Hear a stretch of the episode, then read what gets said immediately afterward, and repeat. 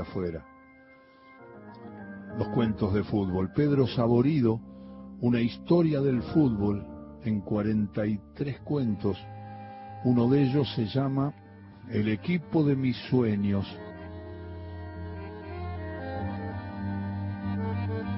Sergei Ivanov dijo, el paso del tiempo otorga una ventaja, aunque no siempre sea justicia, la memoria rescatará algunas cosas por sobre otras. Seguramente tendrán algún mérito, quizá desconocido, para que esto ocurra. O quizás sean rescatadas simplemente por la tiranía del azar. El equipo de mis sueños, de Pedro Saborido, parte 1. Ricardo Enzo Fanfarria es un notable periodista del conurbano bonaerense, más de la zona sur, de quien se dijo que posee el ojete que más tablones lustró en el ascenso.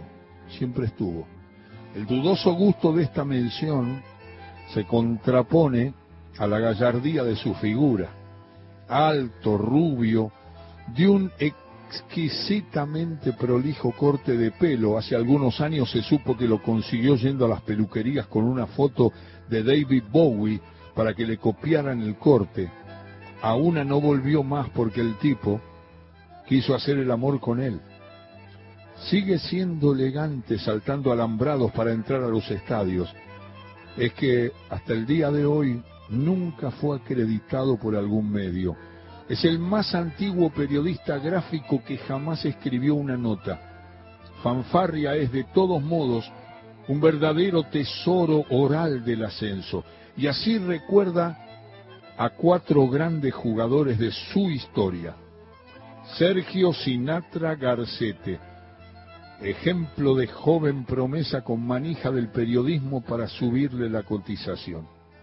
Siendo jugador de los Andes y sin llegar a la primera, fue vendido después de una gran campaña de prensa al Atlético Maravilla de Ecuador en 300 mil dólares en 1984. Era tal el entusiasmo que Sinatra Garcete despertaba en los comentaristas, que a los ocho minutos del primer tiempo de su partido debut dejó la cancha porque los ecuatorianos lo volvieron a vender, esta vez en dos millones de dólares, al Stalin de Bélgica.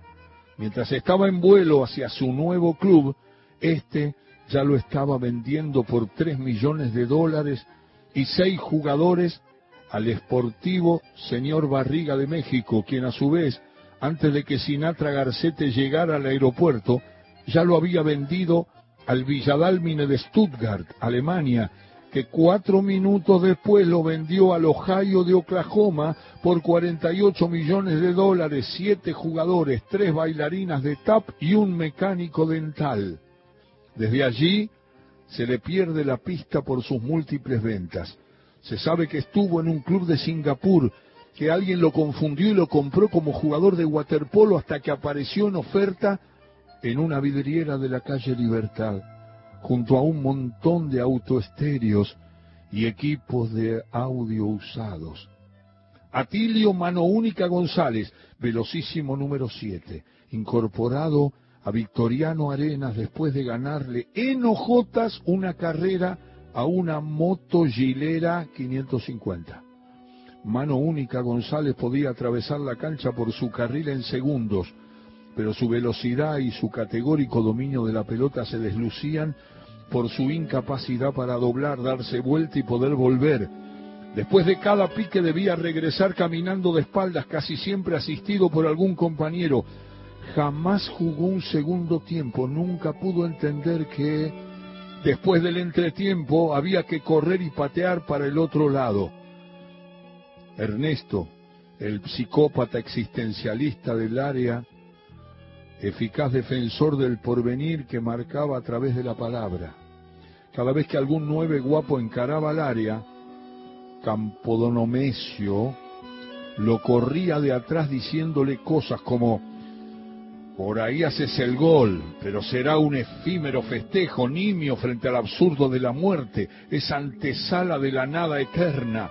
Por supuesto que los jugadores llegaban angustiados, deprimidos al área y dejaban la jugada. Algunos abandonaron el fútbol en esa misma tarde. También fue conocido como el Bilardo que leyó una solapa de un libro de Sartre o de uno de esos.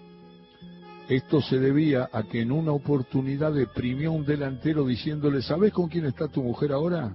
Con nadie, porque no sos cornudo. Pero eso no evita que la circunstancia de tu existencia esté marcada por el abandono de un Dios que hoy solo es ausencia. Esteban William Holden.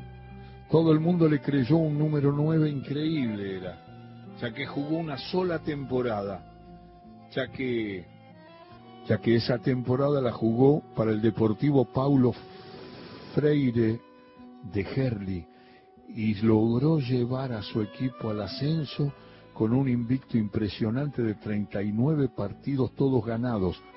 Arrancó con un promedio de dos goles por jornada y luego ya en la mitad del torneo hizo hasta siete tantos. Esteban William Holden.